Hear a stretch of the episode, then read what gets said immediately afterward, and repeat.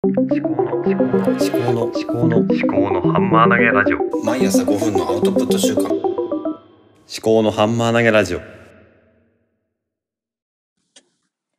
秋彦です。はい、出勤前ですね。はい。今8時13分です。で、えっ、とですね、まあ、今車を運転してきたところだったんですけども、この、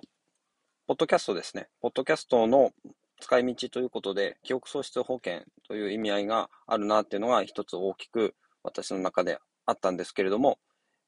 今日の朝ですね、あの、家族と、家族と一緒にご飯を食べたりですね、子供の、えー食事の世話をしたりしました。で、今、私の子供たちはまだ長女が5歳、長男が3歳、次女が1歳。で、まだまだ。これから小学校に入っていったりとかしていく中で、いろいろと覚えていくことがあると思うんですけども、学んでいったりとか、社会での生き方とか。で、私は父親として何をしているかというと、身の回りの世話をしたりしていると。あと一緒に遊んだりしていると。だから私の生き方とか考え方とかそういうのを全然伝えられていない。で、当然子供たちもそういったことをあの吸収する段階ではないんですよ。で、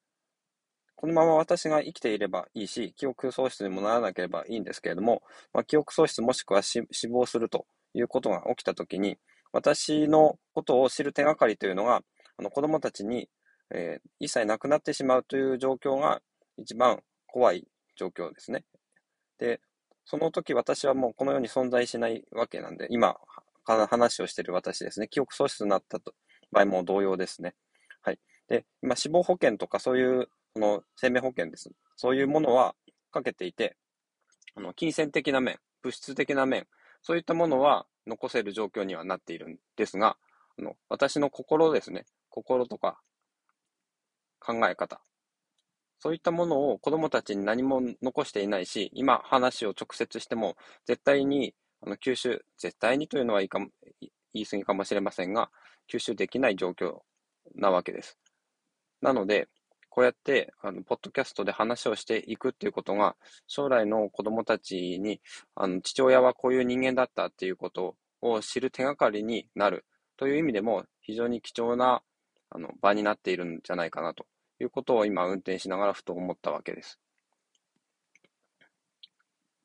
だからですね、あの未来の自分のための備忘録という意味合いと、未来の子供たちのため、あとは妻ですね。妻が、まあ、私が死んだ後に、私が死ぬとですね、私と話をすることはできないわけです。一切できない。それが死ぬっていうことです。で、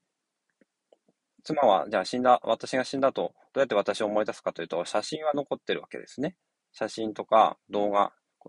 を撮ったりしてると思うんで、それは残ってると思うんですけども、あと、動画共有、あの、写真の共有アプリとかの、えー見てねっていうのを今使ってるんで、そこに動画とか、子供の動画とかが多いんで、子供の写真とか。だけど、そういうとこに映ってきている私しか見れないわけなんですよ。だから、私そのものを、あの、今普段話をしているので、その二人での会話とかっていうのは、まあ当然録音なんかはしてないわけです。で、私が普段どんなことを考えてるかなんていうのも、まるっきり全てを話せるわけではないで、まあ、物理的に無理ですし、そういうところですね。あの、子供たち、妻、あと私の両親とか、もしね、私が今日死んだとしても、今日考えていることっていうのが、こうやって残せているっていうのは、本当にすごい技術革命だなと思います。で、オンラインに保存しておけば、私のスマホが使えなくなっても聞けますし、そういうところですごく、そういうことを頭の片隅に置きながら、これから音声配信をまた続けていきたいなと思っています。で、これをですね、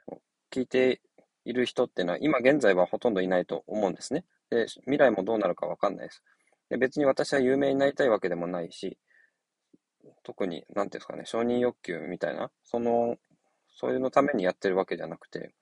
自分の頭の中を整理するために、ハンマー投げをしているわけですね。ハンマー投げは以前に話をしたんですけども、でそれが、ゆくゆくはですね、子供たちとか、私が死んだ後ですね、聞いてもらえれば役に立つのかなと思ってます。ちょっと今日はそんな思いで、車の中を運転してきました。では今日、今から仕事に行きます。聞いていただきありがとうございました。あきこでした。ではまた。